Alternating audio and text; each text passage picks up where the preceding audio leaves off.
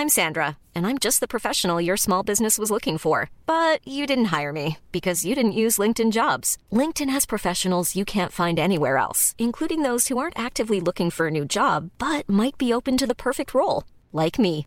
In a given month, over 70% of LinkedIn users don't visit other leading job sites. So if you're not looking on LinkedIn, you'll miss out on great candidates like Sandra. Start hiring professionals like a professional. Post your free job on linkedin.com/people today.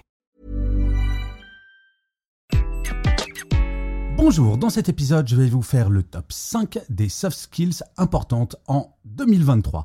Je suis Gaël Châtelain-Berry, bienvenue sur mon podcast Happy Work, le podcast audio le plus écouté sur le bien-être au travail. Alors, les soft skills, qu'est-ce que c'est? Eh bien, je trouve que le plus simple pour l'expliquer, c'est de vous parler de l'inverse, leur petite sœur, les hard skills. Les hard skills, ce sont les compétences purement techniques les mathématiques, la physique, la comptabilité, la finance, le marketing, bref, des connaissances que l'on peut apprendre à l'école. Les soft skills, je ne dis pas que cela ne peut pas s'apprendre, mais en tout cas, ce sont des compétences humaines qui vont se travailler, mais en tout cas, ce n'est pas comme 1 plus 1 égale 2, ce sont des choses un tout petit peu plus fines et qui vont avoir rapport aux relations humaines. Alors pourquoi sont-elles si importantes? Eh bien, depuis quelques années, on s'aperçoit que l'humain est absolument fondamental dans les entreprises. Et oui, nous ne sommes pas des robots, et c'est une bonne nouvelle. Alors moi, je travaille sur ces sujets depuis des années, mais il est vrai que les soft skills sont de plus en plus tendance depuis quelques temps seulement, car au siècle dernier, quand j'ai commencé à travailler, on n'en parlait pas du tout. Bref, voilà mon top 5 des soft skills pour 2023. Ce choix est totalement subjectif, je l'assume, mais ce top 5 me semble plutôt pertinent. Au top 1, la flexibilité et l'adaptabilité. Et oui, dans une période où toutes les choses bougent, il faut savoir s'adapter. Alors, cela ne veut pas dire ne pas avoir d'esprit critique, cela ne veut pas dire tout accepter sans rien dire. Non, cela veut juste dire qu'on est capable de s'adapter au changement. Vous savez, dans les équipes, il peut y avoir des gens qui résistent absolument à tout changement, du plus petit comme au plus important. Et cela va ralentir les choses et surtout, la personne qui n'est pas adaptable va se faire mal à elle-même. Son bien-être psychologique va être entamé. Être flexible et adaptable, cela veut dire d'être capable de prendre cette petite distance qui va permettre d'avancer au lieu de rester bloqué sur place. Au top 2, la communication efficace. Rien de pire qu'un collaborateur ou une collaboratrice qui ne sait pas du tout communiquer. Une communication efficace, c'est quelque chose qui est construit, où il n'y a pas d'ambiguïté, où on est capable même de gérer des conflits sans pour autant mettre le feu à tous les étages. Une communication efficace, c'est quelque chose de constructif, tourné vers l'intérêt de l'équipe et de l'entreprise. Alors, entendez-moi bien, avoir une communication efficace, cela ne veut certainement pas dire se mettre en retrait. Non, c'est être capable de faire preuve d'empathie, de comprendre son interlocuteur ou son interlocutrice et d'avancer. Vous allez voir que dans beaucoup des soft skills dont je vais parler, je souligne l'importance d'aller de l'avant plutôt que de regarder dans le passé ou de faire du surplace. Et justement, au top 3 des soft skills, avoir l'esprit d'équipe. Rien de pire que l'individualisme. Quand j'étais manager, j'ai eu parfois des membres de mon équipe qui ne pensaient qu'à eux. Rien n'avait d'autre importance que leur carrière et leur intérêt. Or, une équipe, c'est exactement comme un bateau.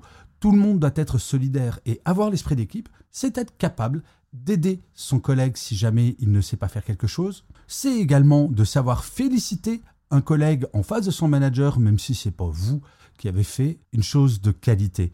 Avoir l'esprit d'équipe, c'est véritablement avoir conscience que le travail de chacun a une même valeur, que les uns sans les autres, nous ne sommes rien. Bien entendu, cette soft skills peut être développée par le manager qui va donner cet esprit d'équipe et encourager chaque membre de son équipe à être solidaire avec tout le monde. La quatrième soft skills, la résolution de problème. J'imagine que vous avez déjà rencontré ce type de personnes qui, quand il y a un problème, ne verront que le problème et ne vont jamais chercher de solution. Ils vont être totalement pessimistes.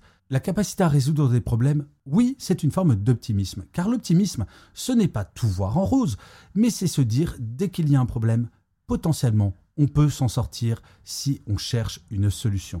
Alors vous allez me dire, oui, mais parfois il y a des problèmes qui sont insolubles. Vous avez raison, mais quelqu'un qui va être dans la recherche de solutions va essayer, quitte à un moment à se dire, OK, ça ne fonctionne pas, on n'y arrivera pas. C'est en opposition à la personne qui ne va même pas chercher la solution. Encore une fois, avoir cette soft skills, c'est toujours être tourné vers l'avenir et non pas vers le passé. Et enfin, la dernière soft skills qui me semble fondamentale, surtout en ce moment, c'est la gestion du temps et l'organisation. Je ne sais pas si vous le savez, mais le sentiment de ne pas avoir le temps de tout faire dans une journée est la première source de stress chez les salariés. Or, avoir des salariés stressés, ce n'est vraiment pas gage d'efficacité. Il m'est arrivé dans ma carrière de manager d'avoir des gens dans mon équipe qui se noyaient littéralement dans un verre d'eau ou qui ne savaient pas prioriser les choses, qui allaient passer un temps de fou sur quelque chose qui n'avait absolument pas d'importance et qui allaient se mettre en retard sur des choses qui, par contre, étaient absolument fondamentales. Donc, cette soft skills est importante, certes, pour l'efficacité de l'équipe, pour la productivité, mais elle est également fondamentale pour le bien-être de la personne. Au travail, on le sait bien, parfois nous courons un petit peu après le temps et cela peut nous stresser. Avoir des gens dans son équipe qui sont capables de bien gérer cette situation, de prioriser et donc de ne pas stresser, c'est extrêmement agréable car en termes d'ambiance dans une équipe, avoir des gens qui sont très détendus par rapport à leur planning, c'est une vraiment très très bonne chose. Donc vous le voyez, ce top 5 est totalement subjectif, je vous l'accorde. Mais dans la période que nous vivons actuellement, ces 5 soft skills me semblent vraiment incontournables. Mais j'aurais pu faire un épisode beaucoup plus long.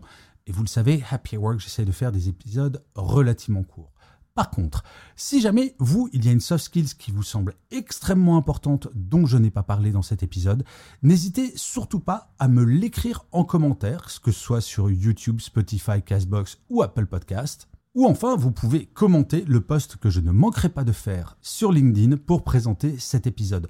Vos commentaires sont extrêmement importants pour nourrir ma réflexion, car sur ces sujets, je ne prétendrai jamais avoir 100% raison. Vous avez même le droit de me dire votre top 5 guide, il est vraiment nul. Moi, je vous propose celui-là.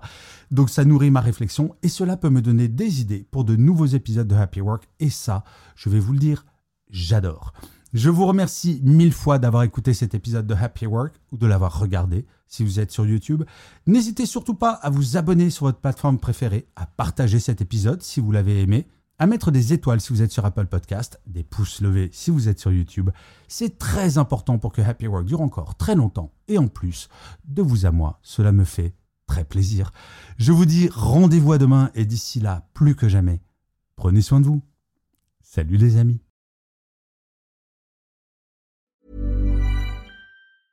Hi, I'm Daniel, founder of Pretty Litter. Did you know cats tend to hide symptoms of sickness and pain? I learned this the hard way after losing my cat, Gingy. So I created Pretty Litter, a health monitoring litter that helps detect early signs of illness by changing colors, saving you money and potentially your cat's life. Pretty Litter is veterinarian developed, and it's the easiest way to keep tabs on your fur baby's health right at home. Go to prettylitter.com and use code ACAST for 20% off your first order and a free cat toy. Terms and conditions apply. See site for details.